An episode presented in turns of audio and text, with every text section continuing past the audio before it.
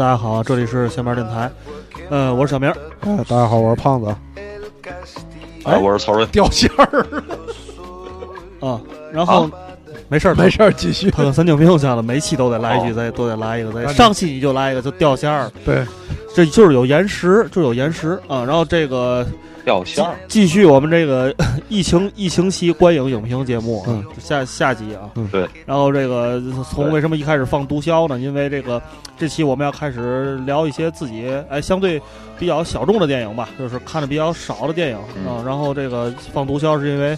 曹主播最近又挖掘出来几个跟毒品相关的电影，嗯，和电视剧，嗯对，嗯，反毒题材，嗯，就是对毒品战争题材的，就是虽然放毒枭这个这个这个这个音乐了哈，但是就不说毒枭了，因为这个毒枭，呃，墨西哥第二季也也出了，最近也出了，也也都看了，还是挺过瘾的，就甭说它了，因为大伙儿都知道。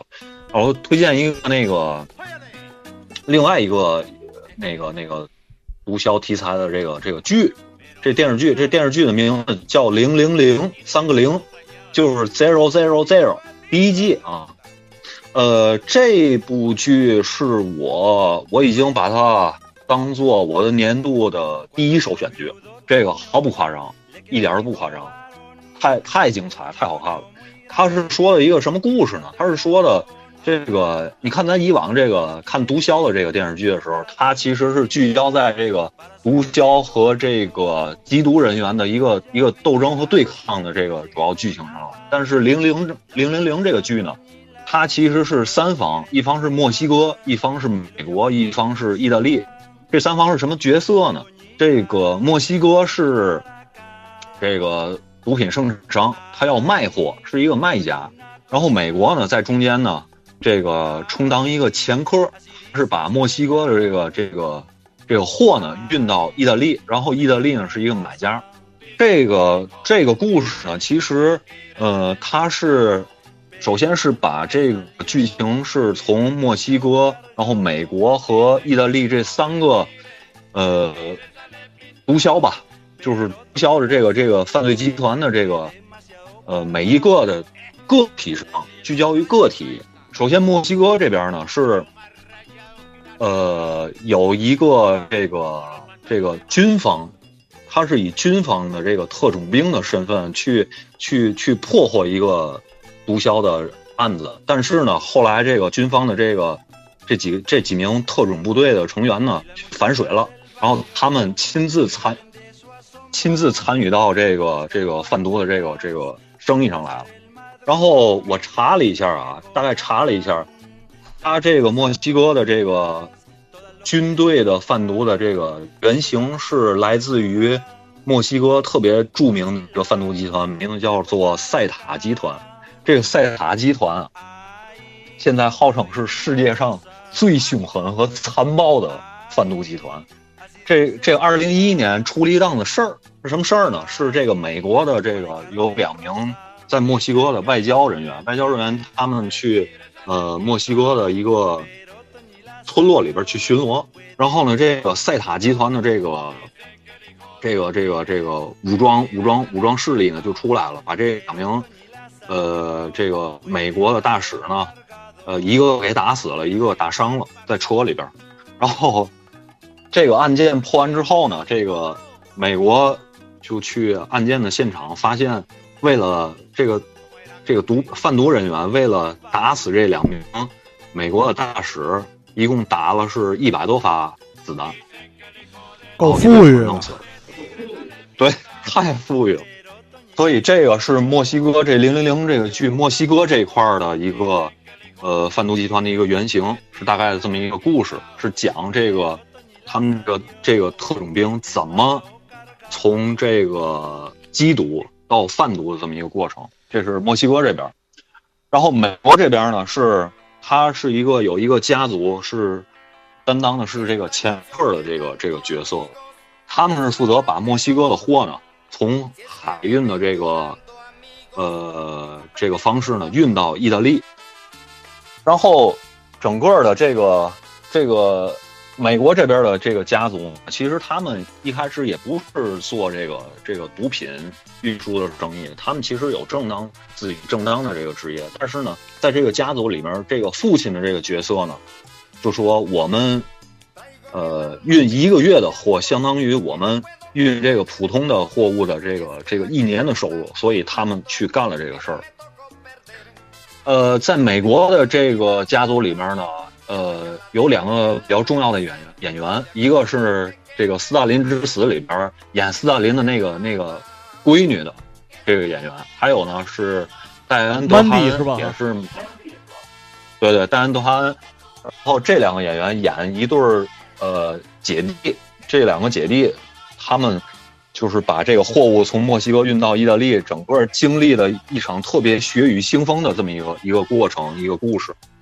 然后这是田克的这个角色，再有呢就是这个意大利这边，意大利就是传统乡村里边的这个黑社会老大，我们就能看到这个教父的影子，他是一个爷爷的这么一个身份，爷爷的身份，然后底下他控制着整个这个意大利的黑手党的这一众成员，然后黑手党底下呢，包括有他的孙子在内。他的孙子呢，就是想把这个爷爷干死，你知道吗？因为这个爷爷把他孙子的爸爸给杀了，在之前的一些一些事件里给杀了，然后孙子就想复仇，然后在这个过程里面呢，呃，爷爷逃亡，然后孙子追杀，然后孙子呢还得去这个这个墨西哥和这个美国这两方呢，去操控整个这个毒品贩贩贩运的这个过程，然后整个是这么一个大概这么一个故事。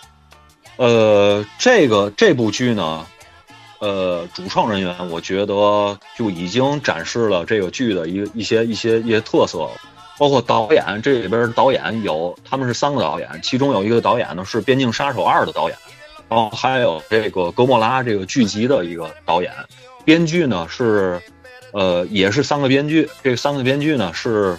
包括编过《格莫拉》的这个剧和《格莫拉》的这个电影，《格莫拉》也是意大利非常著名的一个黑帮的电视剧和电影。这个大伙儿看完这个零零这零零零这个剧，我觉得你肯定会对《格莫拉》的这个电影还有这个电视剧，哎，产生一些好奇心，会去看这个东西。然后从叙事上来说呢，这个电视剧。呃，不太像传统的这个电视剧的叙事，是它是用的电影的这个叙事手法，呃，特别像《巴别塔》的这个电影叙事的这个手段。呃，怎么说呢？是是，比如我举个例子吧，我今天要拍这个小明和胖子，呃，录完节目之后，他们俩的这个这个要干什么事儿？然后呢，这镜头呢，从这个小明和胖子，呃，从胖子家出来的这么一个。一个场景开始，然后呢，镜头就跟着小明去到他家，然后记录他晚上一系干的一系列事情，然后呢，回过来，然后又从这个，又从这个胖子和小明出家门的这个这个镜头开始，然后再记录胖子，他是这么一个叙事的一个过程，然后我觉得给我的这个体验还还还挺奇妙的，说实话，然后对比一下这个。这个毒枭和零零零这这两个剧吧，我觉得毒枭呢，可能还是如果你把它比作是麦当劳的话呢，呃，零零零这个剧可能就是一顿法式大餐的这么一个一个感觉。这是我近期看的非常非常出色的一部电视剧。嗯，小明，呃，我说了，对，因为小明应该跟胖子可能都没看这个，呃，也没有太。太多的这个这个发言权，估计发言权。那个等等是，曹睿，我打断一下，你那边别放功放，我们这边能听见那个回声。我没放功放，我是插的耳机。但是你能听见回声吗？我我们俩都能听见我们俩自己在你那边的声音。刚才，行，现在没有了，你继续吧，继续吧，一会儿出现再说吧，你继续吧？嗯，哦哦哦哦，呃，然后呢，这个。关于赛塔集团的这个事儿呢，我觉得大伙儿有兴趣的话，可以去网上查查。这这赛塔集团的最开始的原始成员呢，只有三十四个人，但是这三十四个人呢，都是从墨西哥他们缉毒部队的特种部队里边退役下来的，或者是逃逸的这个士兵所组成的贩毒集团，所以他们的干事儿的手法就是非常的怎么说干净利落吧。而且这个零零零这个剧里边也展现了他们就是特别残暴的这一面。这不就是省港骑兵吗？对吧？老的那个港片里头，对吧？省港骑兵嘛，对吧？有点那意思。嗯嗯。然后我是接下来说第二第二个我要推荐的剧吗？还是还是你们不累你就先说，你累你就歇会儿。行，那我就继续说吧。然后呢，另外一个电影叫做《猴子》。这个电影其实跟这个《零零零》这个剧呢有有特别相像的地方。这个猴子这个电影是其实呃，猴子这个电影是哥伦比亚拍的，哥伦比亚的一个一个导演拍的。他们现在就是南美的这个这个导演，呃，带出来一种特别新奇的拍电影的方式。你你比如举例子，这个电影呢，他其实是拍这个，嗯。这个少年少年的游击部队，就是活跃在哥伦比亚这个这个土地上的一个呃军事力量吧。南美版小兵张嘎。对，他其实这个这股军事力量其实是来源于当初那个呃哥伦比亚的共产党，他是从哥伦比亚的共产党里面脱离出来的武装力量。然后这些武装力量呢，就是为了扩展自己的实力，他们就招了好多这些，呃，怎么说还未成年的这些孩子们来当他们的雇佣兵。然后这些孩子们呢，在这个哥伦比亚的南美的这些热带雨林里面，就是他们是以什么方式去生存呢？第一就是贩毒。这个其实，在那个《毒枭》的第一季里面，我们就能。看到这个巴布洛是吧？他雇佣了当时的这个共产党的游击队员来替他完成这个贩毒，进行进行一系列的暴力的暴力的活动。然后猴子这个这个电影呢，其实就展现的是这些这这这这些少年啊。胖子，你有你有什么要说的吗？没事儿没事儿，你接着说。啊，就是。我说到哪儿了啊？这些这些小孩呢，其实就是通过贩毒，还有一件事儿呢，就是绑架这个就是西方世界的这些有钱人，绑过来之后呢，用人质的这个赎金来维持他们的生活。然后这个电影里面展现呢，就是这些这这些个少年少年工兵们，呃，看着一个从美国来的一个人质，然后。带着人质在这个南美的热带雨林里边躲避美国来的这个这个这个寻来来救人质的这个这个警方的力量，它是这么一个故事。但是其实如果是拍这个，首先我我想说的一点就是，这个电影是从视听语言上是带给人特别特别震撼的这种感受。首先是它的摄影。呃，南美这个这个国家，就是虽然咱也没去过吧，但是你能从各个，包括纪录片也好，包括电影电视剧也好，去了解到这个地方，它其实是特别特别美的这么一个美丽的这么一个国家。然后呢，这个电影里所展现出来的画面呢，每一幅画面都像一个，嗯，怎么说呢，这个国家的艺术照一样。是这种这种美的感受，然后它调的颜色呢是也是偏绿的这种这种颜色，也更加展现出来这哥伦比亚的这种自然的这种呃美好，但是呢，跟这种美好跟这种自然的美相反衬的呢，就是这这些少年工兵们残忍和残暴的一面。嗯，这是他的呃摄影，呃呃这个。音乐配乐和声音设计，配乐呢，它其实，呃，更偏向于在自然的这个环境里边的这个这个电影。呃，如果用一般的寻常的方式呢，它可能会配上一些哥伦比亚当地的民族的音乐作为作为一个一个铺垫。但是呢，这个导演选择了一个特别前卫和另类的一个电子音乐。去作为它的配乐，这个其实是给给你最喜欢的一点。呃，对对对对，就是特别强烈的这种这种反差感，这种自然和人之间的这种这种美好和残暴的反差也好，还有这个就是现代的音乐和这种更传统落后的这种生活方式也好，都是一系列的这种反差的效果，是给人的这种带来的这种呃特别新奇的视听体验嘛。嗯，这是这部这部电影的一些我的一些感受。嗯，谢谢曹主播的分享，但是我们俩人。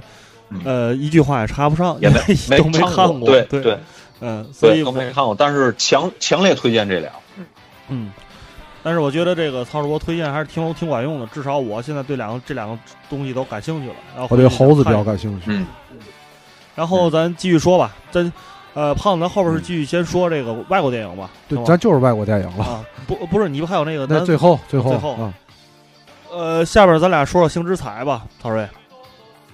好，好，好，嗯，星之彩是这个我们一贯这个关注的这个 Lovecraft 先生的这个作品的克克苏鲁，对克苏鲁题材的这个一个今年的一个新作，但是呢，这个演员呢是我们这个八零后的共同回忆，一个老演员哈，尼古拉斯凯奇大哥，对啊？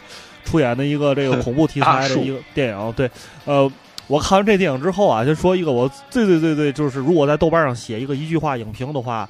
我会写一句话，就是这片儿怎么跟湮灭那么像呢？是不是？对对，感觉这个片儿啊，没错没错，就是发生，就是如果是同一个故事线里的，就像那个克洛弗档案一样啊，就是同一个时间线里边，就是尼古拉斯凯奇他们这家人住在这儿，然后那个纳塔利波曼带着一个探险队去这个地儿，就感觉就是一个地儿发生的故事，是吧？对对对对。其实，其实湮灭它多少借鉴了一些《星之彩》这个原作里边的一些元素在里边。是是是是，呃，它是有有原著的是吗？对呀，哦，有是小说，这是爱手艺的，爱手爱手艺小说，知道，嗯，不知道就别瞎掺和。哦，没看过，没看过，结束。对，嗯，呃，就是以往，以往就是我们。看的一些恐怖片也好，科幻片也好，它就是外来的这些这些这些外星生物吧，都是以这种大怪兽的这种形式来呈现到这个观众眼前，是吧？这个其实这个题材挺多的了，举不胜举。但是呢，就是《星之彩》这个这个小说也好，电影也好，它其实，嗯，这个外星的这个生物呢，它是什么也不是，它是就是一种颜色。嗯，它就是这个，它就是一个冠状病毒，对 对对，看不见摸不着，对对对，摸不着，它就是一个颜色，对，就是在这个电影里面表现的是什么呢？就是无论是昆虫也好，植物也好，还有人也好，接触了接触接触到这种颜色之后呢，就开始变异了，然后人和昆虫生物都变成了大怪了，它是它是这么一个一个概念，就是。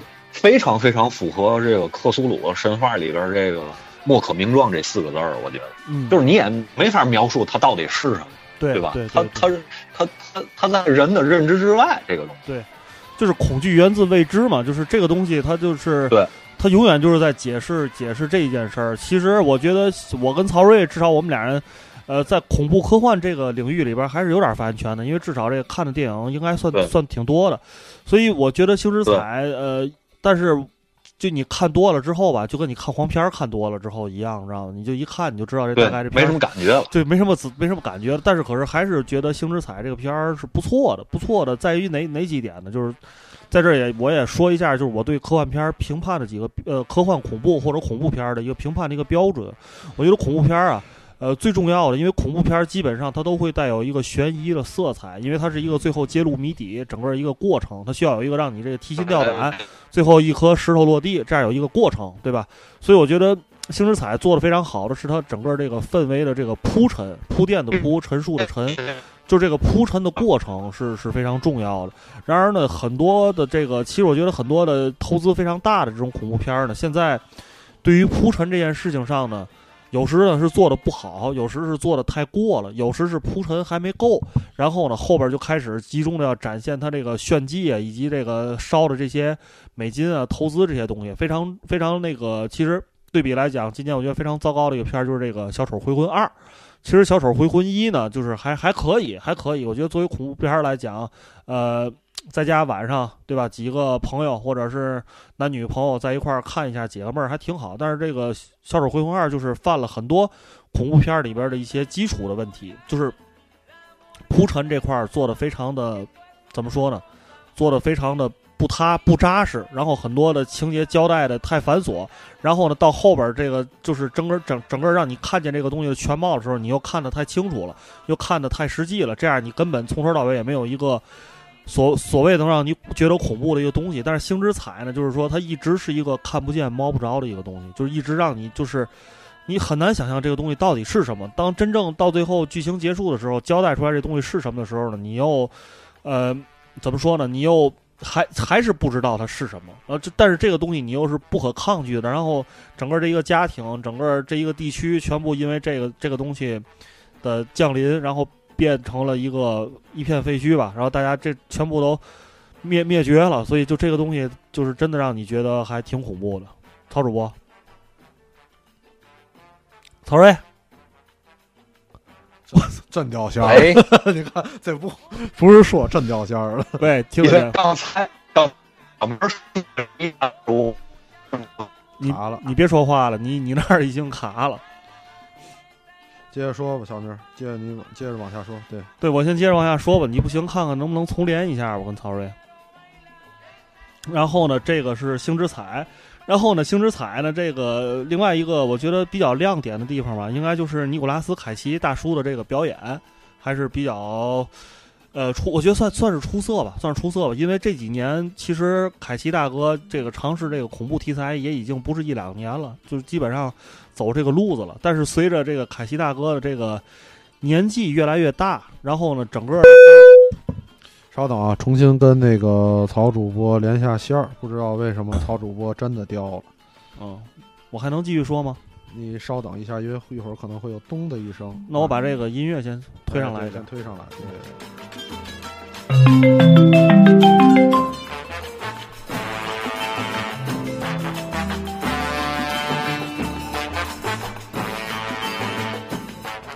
曹主播，你说话。喂。你说话，曹睿，你说话。喂。你说话，继续说。喂喂喂。OK，好了。喂喂，听见吗？OK，节目继续，小明接着说。嗯啊。我现在刚才那个你你掉线那会儿，我说说到这个尼古拉斯凯奇了啊，然后就是这个，就感觉凯奇大叔这几年，我觉得啊，其实《星之彩》里边他最出色的也不是说他演技，就是演技还是算在线吧，一直就是这几年的水平。但更牛逼的是，他现在又谢顶又胖，然后整个这人看起来就非常糟糕。我觉得跟这个，然后就特别适合这里边这个形象。你你觉得呢？对对对，嗯嗯，就是一个中年落魄的。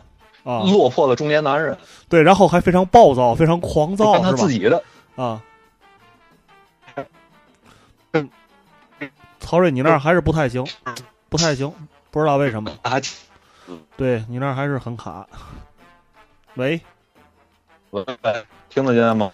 听得见，但是这个声音是非常卡。然后这会儿胖子又去厕所了，所以导致这个节目现在 停滞了。现在。我接着说，呃，对，嗯，我接着说吧。没办法，这听众啊啊，你别说话了，你现在说话这边也听不见，都是断断续续的。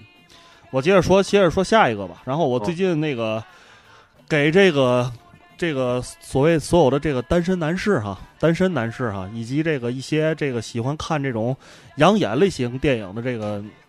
女性女性朋友们，然后推荐两个电影，一个就是在也是在那个戛纳电影节上有所斩获的这个《燃烧女子的肖像》，然后另外一部呢是最近如果大家喜欢下载的话，可以看见这个下载上正在强推的一部电影叫《珍品》啊，珍是那个珍贵的珍，珍妮的珍，品是品质的品，因为这两个电影啊都是同一位演员出演的，是这几年法国非常火的一位这个新星，一个新星女女士叫糯米梅兰特，糯米梅兰特这个。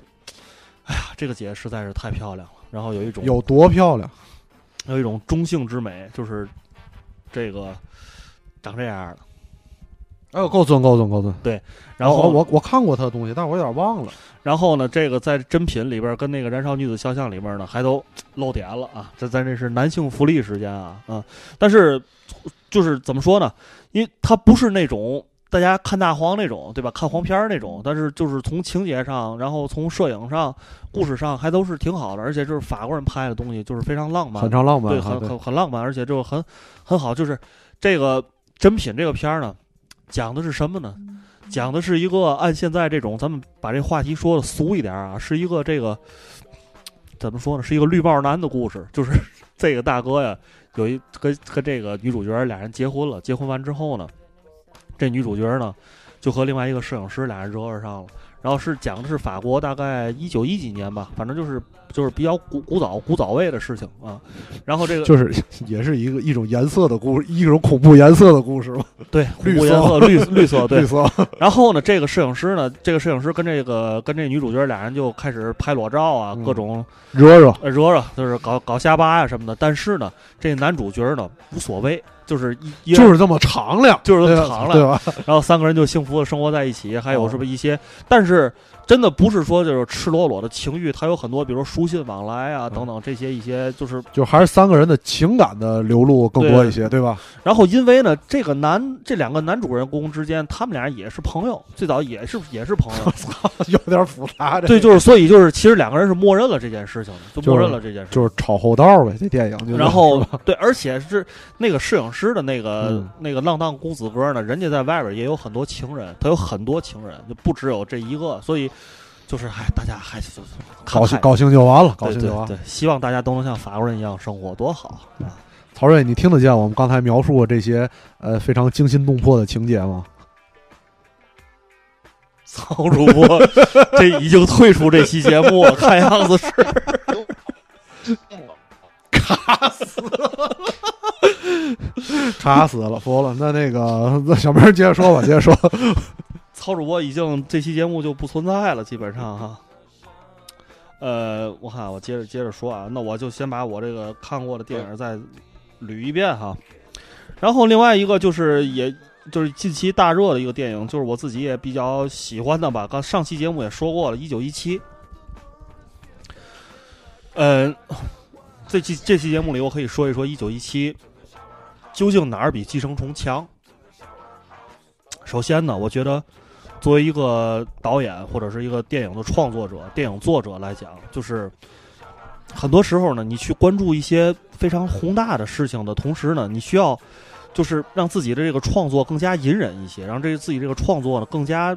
怎么说呢？更加最后就是以小见大一些，就别什么东西都恨不得往里边装，哎，对吧？就是把，就是总想把所有东西都装进去。但是，呃，一九一七呢，这个发生这个故事的大时代背景呢是非常宏伟的，史诗一样的，就是第一次世界大战。对，这其实是一个非常大的一件事，人类历史上。但是呢，它聚焦于的这个事件里边非常小的一件事情，就是一个。战场上的两个英国的士兵，这种题材我非我非常喜欢。他们要去完成一个很小的任务，但是这个很小的任务却牵连着几千名士兵的性命。什么呢？就是送你看了没看啊？情节你也不知道，情节知道。那我就给你讲，说吧，给你讲讲。他们俩就送一信，送一信。这信是什么呢？就是前前线有一个部队。他们打算去那个跟那个德军部队去要要去拼了，但是他们以为这个德军部队呢已经兵力不足了，但实际上呢是德军给他们下了一个陷阱，是个套对，是个是个套他们进去之后呢，德国那边就主力部队就来了，给给他们就能全歼了。这一战这一下呢就能歼灭英军大概一两千还是两三千的一个部队，所以对于英军来讲是非常危险。但是呢，英军的这个后方后线后勤这边呢，就拿到了一个密报，还是拿到了一个消息，就是得到了这个线报，就赶紧得派两个人徒步走到前线，把这个事情要穿越整个战区，穿越整个德国的这部队，然后偷着过去把这个消息赶紧告诉他们，让他们停止进攻，有点大兵瑞恩的感觉。而且非常大兵瑞恩的是，这两个传信送送信员的其中一位的哥哥就在前线部队。所以他们就是给这个任务赋予了一个色彩，就是不但是为了国家国，而且是为了家，有家才有国，先保住哥哥，再保住我们的主力。对这个，但这其实一九一七是一个这个纯商业片，对吧？呃，是是商业片，商业片对吧？对对，这个其实就是就是咱咱说一下，就战争电影啊，就国外的战争电影跟咱们不一样，就是他们拍的是人，嗯，对吧？对就是就是因为刚刚刚我从家出来之前看了，在电视上扫了一眼一个奇怪的那咱那种那个那个战争题材的电影吧，嗯然后就有一个有一个那个这个这个部队长吧，部队长在那训话，说嗯我们这次这个战斗很重要，要什么的这东西。当时我就想，就是其实你所有战斗都是人，我就你告诉他我们要活着下来就 OK 了，嗯，对吧？嗯其实其实就刚才小明你说的这个问题，嗯对吧？就是要这件事儿要要反映到我们自己个人我的生死，然后去我去为我的亲人去做这件事儿，让大家就更有信服，更更能达达成共鸣，对吧？对对对对，你接着说，嗯，就是说，就关注的，就是因为一战这个题材，就是一直是大家就是所有电工业工业的这个从业人员所关注的嘛。最早这个西线无战事，对吧？对其实到现在就还是关注的是这一个，就是怎么说呢？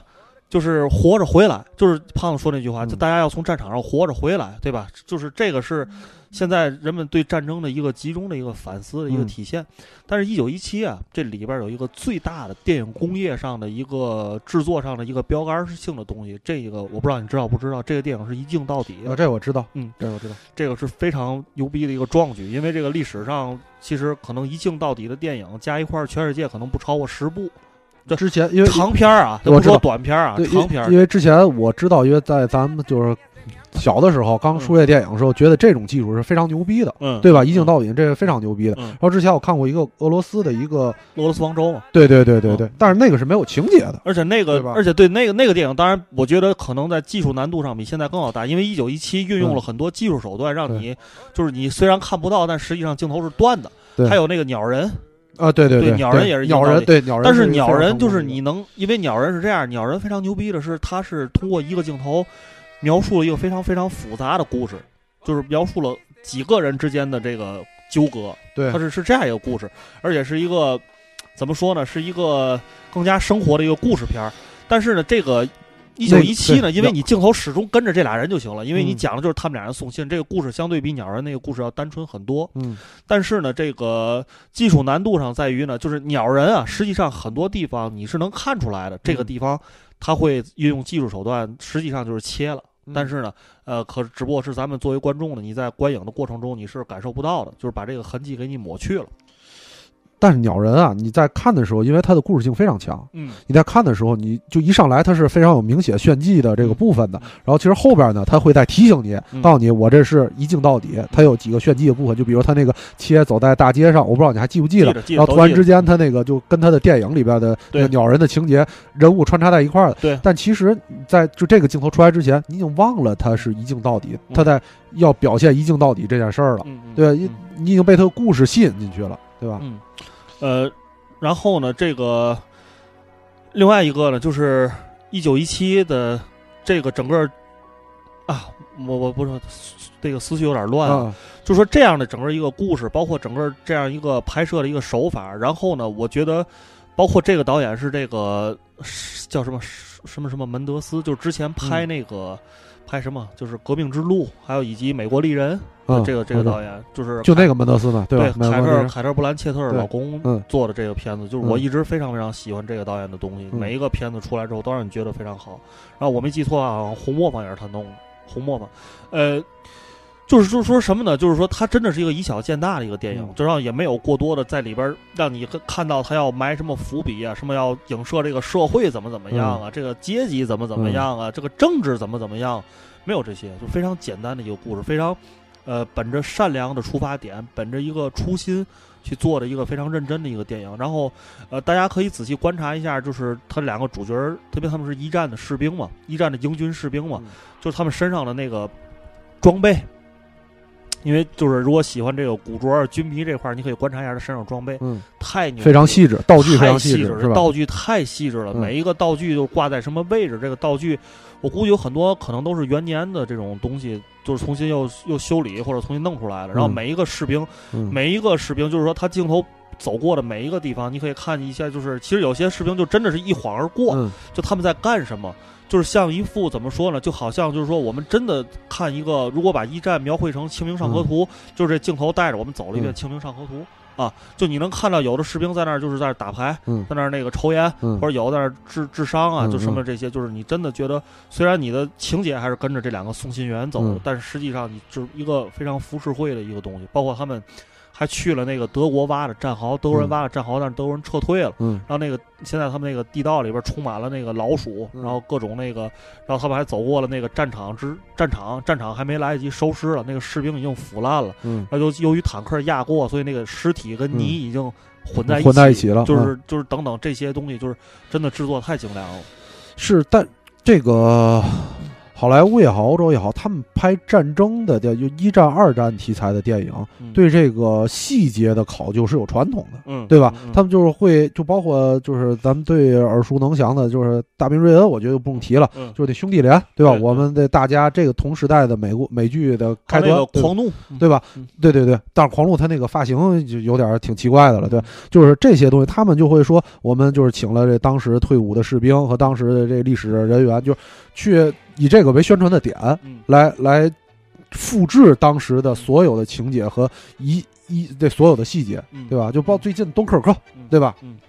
呃，所以呢，我就是我，因为我比较喜欢《一九一七》这个电影嘛，但是我回头也就是也分析一下嘛，咱们也不能说观察一些客观原因嘛，因为可能觉得这两年的战争电影题材，大家又觉得没那么敏感了，因为之前有敦刻尔克、嗯至暗时刻，对吧？对然后就是还有。就关于讲这个二战时期的英国的那个那嗯这这几个，还有一个是什么来着？敦刻尔克、至暗时刻，还有国王演讲，光对吧？对，等等，这是连续的，都是在讲跟二战的有关的英国的这个故事，对吧？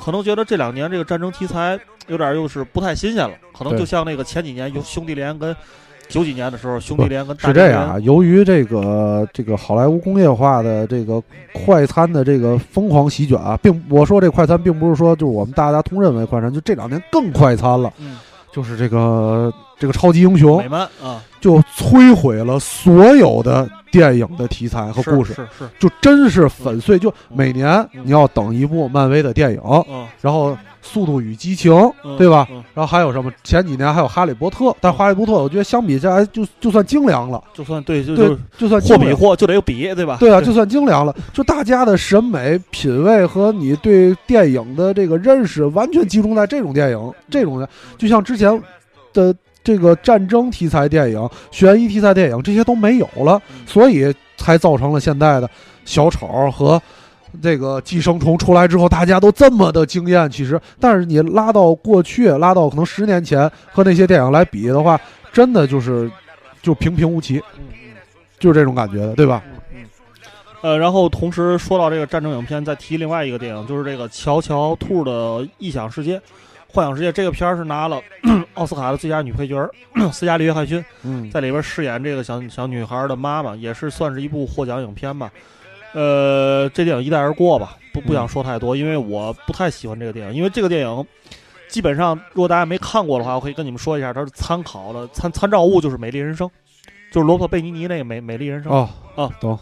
就前两年，前两天还是在咱国内上了嘛，我还去电影院看了啊啊，就是参考，就是你啊就参考那电影，就是一个嗯战争时期的一个小孩儿的一个幻想，但是这其中有很多不一样。在他的幻想世界里，希特勒是一个他的朋友，就是每天跟他嗯交流。他，唉，就更更加我们这个时代，就更加这个互联网时代的感觉，就你可以把所有东西都重新解构，嗯，是是是是，我觉得，幻想的有点不着边际。我觉得这个电影，当然有很多人，我也很多人会喜欢，有很多人我也能理解他们为什么喜欢，但是这个东西打动不了我了？我觉得打动不了我，因为我觉得不够真实，对不够真实，这东西不够真实，而且，呃，怎么说呢？我觉得这战争是一个战争是一个挺严肃的，而且是一个嗯很多人付出生命的这么一个、嗯一个事情。当然了，那个电影里面，他其实也是在缅怀嗯很多这个德国的罪行啊，嗯就是让我们缅怀这个为了战争去失去生命的流离失所的这些人们，他也是嗯在做这件事情。但是，我不太欣赏这种用这种方式，对，这我不太欣赏这种方式。嗯，可能。可能这个就是呃，其实互这样的联网互联网因为你没啊看这个，嗯我可以跟你说一下啊。简单一句话，嗯比《美丽人生》差远了。啊那那你不用说，《美丽人生》是经典，它这个标杆在那儿了，对肯定《美丽人生》过不去的，对吧？如果跟《美丽人生》差不多，我不会说这话的。对我 其实，哎呦，曹睿现在回不来了，回不来了。曹睿刚才其实还想说一个，我不知道你看没看《哈利波特》的那个新的这几部电影，《哈利波特》。哈哈利波特的那个演员，哈利波特的导演，哎呦哎呦，回来又来了，赶紧赶紧，快推上来了！但是我不知道我这声音什么时候就消失了，赶紧说，赶紧说，现在热乎的，热乎的。对他最近有两部电影，一部是这个《腰间持枪》，还有一部是《逃离比勒托利亚》，这两部电影。嗯啊，我看了《腰间持枪》了，我也看《腰间持枪》了。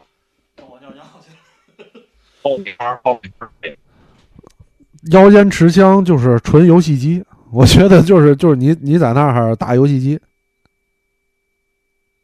完了曹睿又断了，就是回哎行，你接着说，你接着说。但是，但是这个这个腰间持枪里的这个这个女女女主人公啊，她叫萨马拉维文，她是她是那个雨果维文的，应该是是。外甥女儿吧，就那个还是精灵王雨果·维文是吧？对，精灵王。嗯。然后这个大姐最近这几年的这几个片儿啊，包括之前的像那个准备准备好了吗？然后还有辣手保姆，还有这个这个片儿，这个大姐是纯是拍这种 B 级泼血的这种路线的片，都快成了 B 级泼 B 级像。又断了。B 级泼血女王，应该曹睿想表达这个意思。嗯，好，接着说，曹睿。行了，曹睿已经表达不了完整自己的想法了。曹曹睿已经表达不了完整自己的想法了。那个啊，对，行了，别说了，我知道了，就是你所有的东西都给我了啊。行，那那个接着说，小小明，那你那你你不你接着拿曹睿那个说。呃，他还是挺想表达的。那这样，这样，咱那个先别给他拔管 再给留口气儿，再给留口气儿。咱这样，咱那个进一段音乐，我再重新的那个整理一下这个网络的情况，然后咱们再让试试看看曹主播还有没有揪啊？曹主播还有没有揪啊？咱那个先把音乐推起来，小妹。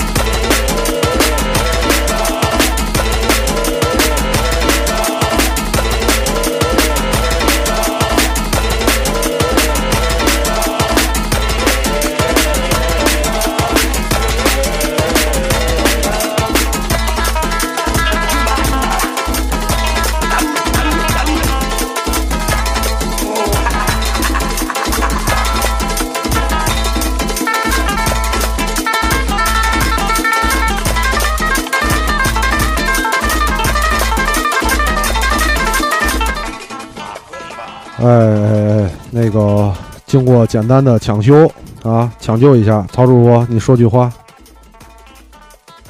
喂喂喂，大伙儿能听见吗？活过来了，行曹主是我吗？是我吗？有有口气儿，有口气儿，是我吗？行，还能有口气儿。行，你赶紧说啊！你这口气儿说断就断，有嘛想说的，还有嘛话没说，赶紧说，快点儿啊！他们这网啊，哎呀，我不说嘛，赶紧换吧，换换个换个那个运营。行，说完这句话就断了。这确实是曹睿最想说的话。你说这句话是就很卡了，真的。操，你们家网太傻逼了，我走了。撒手闭眼了，然后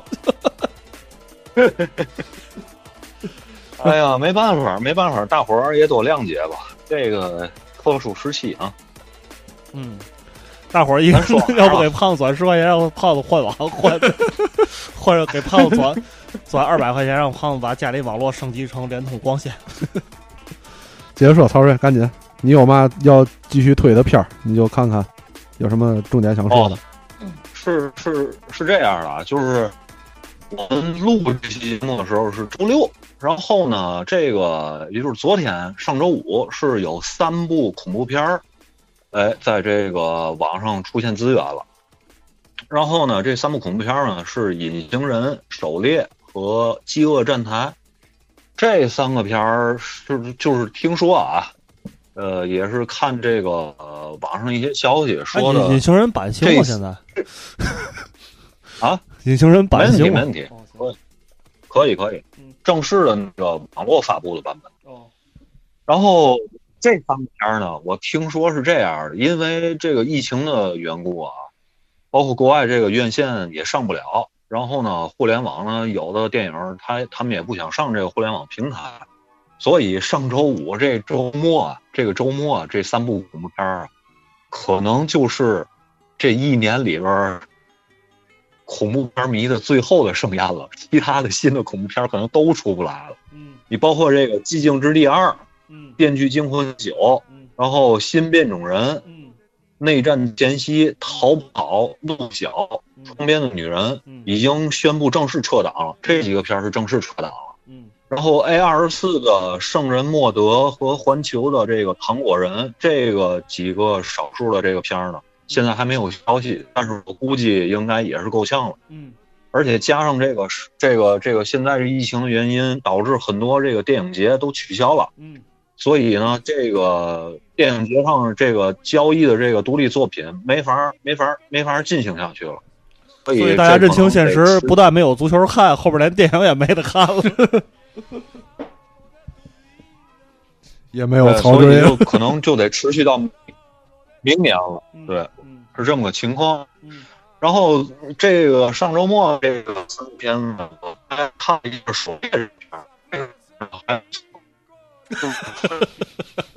啊，这个是是一个就是大，也是说白了就是呃白人去猎杀这个白人的精英阶层，猎杀这个呃底部平民的这么一个故事。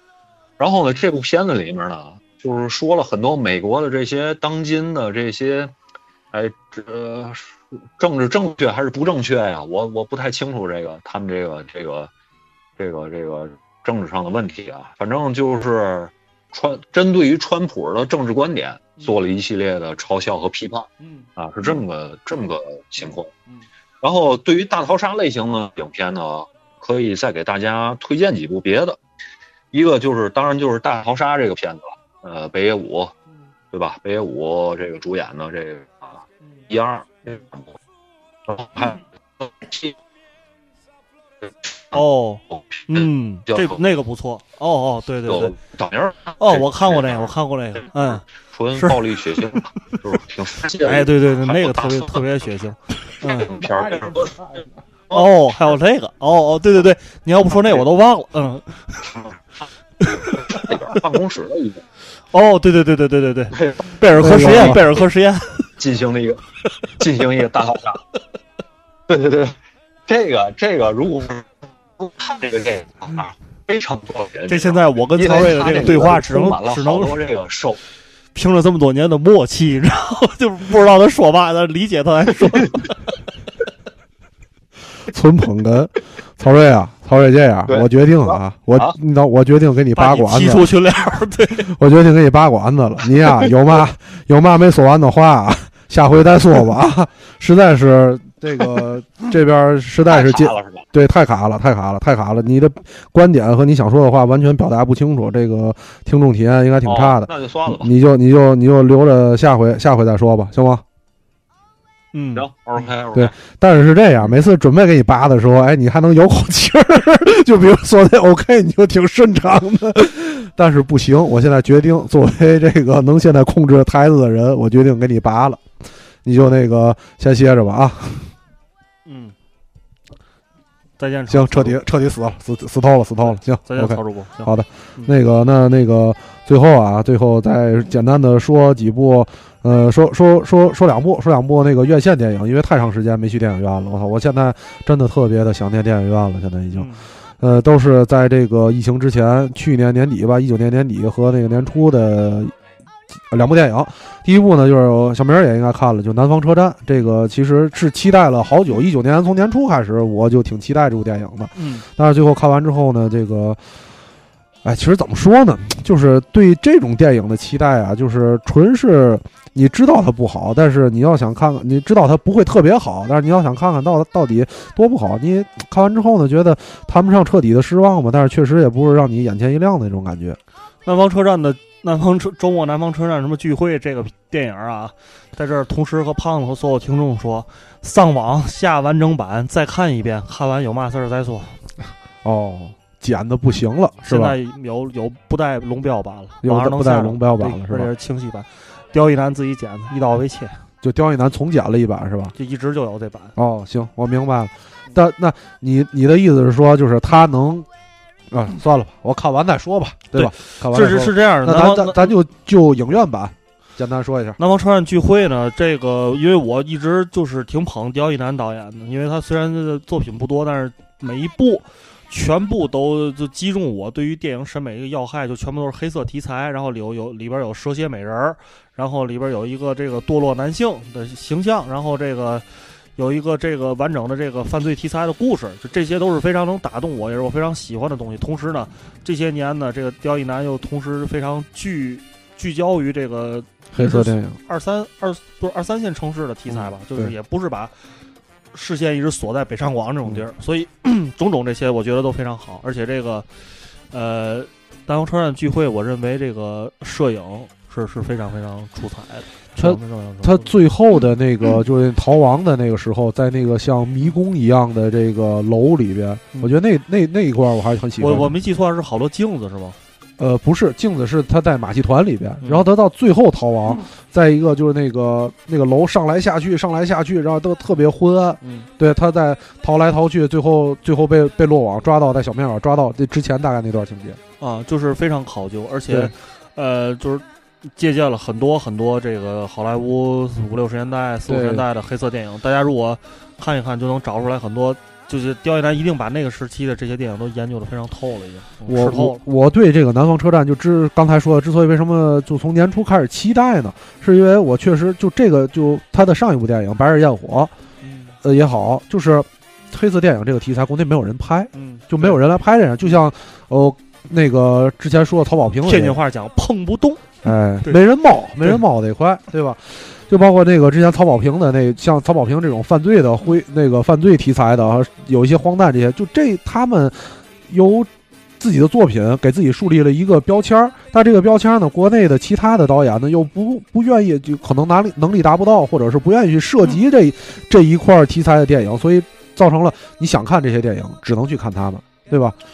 对，一个是之前咱提到这个导演出发点的问题，就那个刁亦男导演肯定出发点是相对比较单纯的，嗯，他很就是还是就是他的出发点非常单纯，就是想做自己喜欢的东西，嗯，然后呢，其他那些什么是不是挣钱啊，是不是符合审查呢，走着看，对吧？就是后边咱走着看，过了就过了，过了再说。然后这些呢，可能就会是有投资方跟其他人替他去做这件事儿。比如说卡斯上肯定有一个保证，对吧？男女主角肯定量级得够。嗯。但是他作为一个导演，就是我就是想做我自己喜欢的东西，我不喜欢东西我不做，就就这么简单，对吧？那其他导演，我觉得可能的出发点没那么单纯。另外一个呢，就是，嗯。另外一个怎么说呢？就是这这个这个题材呢，就确实需要有一些积累。就作为导演本身，他得有一些积累。就是你不是说的，呃，你拍不好了，可能也就是就是平台上的夏洛克呀，或者这种，或者是新迷宫这种相对比较简单的这种东西。其实我觉得就是。刁亦男的这个东西和那种那种农村犯罪题材的，它是本质上有挺大区别的。对，本质上挺大区别，因为它集中在这个心理以及人物的这个前世今生的这个构，我觉得构建上。之前之前你说的那两部电影，更像是一个简单的作品，简单的这个学生作品类似的这样的东西，对吧？就我们可以拿它这样比，那个就是落水狗，对，那这个就是可能就是现在像就什么江哥呀，什么这种好莱坞往事，就是电影工业的一部分，电影工业一部分，对，嗯。所以这个大家去上网找找吧。哎，那那个就这部电影啊，咱聊聊一聊桂纶镁。你你觉得他怎么样？桂纶镁非常非常重要的一点就是桂纶镁不走偶像那条道儿，就别管他自己演技是不是大家认可，他把自己定位是一个演员。就他和黄觉呀，这个包括胡歌呀，其实这仨人都是胡歌可能还稍微有点偶像，但是我是认为胡歌他自己也不太愿意走偶偶像那条道儿，只不过因为他颜值比较高。这些小小女孩什么的比较喜欢，而且又演了很多非常火的电视剧。但是这三个人其实都是挺把自己定义为一个演员的。对，胡胡歌在就是胡歌现在是乌镇的那个话剧节的评委，你就有这个背景来给他做背书，你就能了解一下这个人大概是一个呃什么情况和什么状态了。其实，对。然后桂纶镁，我觉得就是。在国内现在就是新演员，因为我们都不不认识，就是二十多岁那些就是走电视或者是在电影上可能新电影露一面那些演员不认识，就我们耳熟能详的这这一部分演员吧，就现在可能三十三十三十五岁到四十岁左右这一批跟我们年龄相仿的演员，我觉得就是在黑色电影这个领域，好像就没有人能来演绎这个角色了。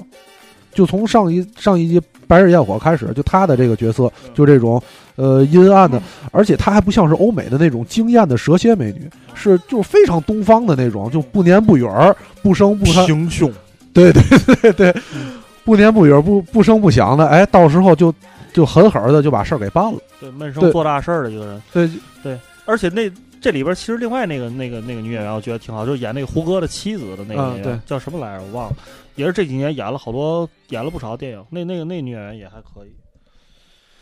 对，其实就从这几年这这几种类类似的这个电影里，其实发掘了好好多演员。好，那个你要包括那个上一部黄黄觉的那个电影，那个那个有一个一镜到底的那镜头和和那个那个汤汤唯演的那叫什么来着？地球什么？对，地球地球的一上来的。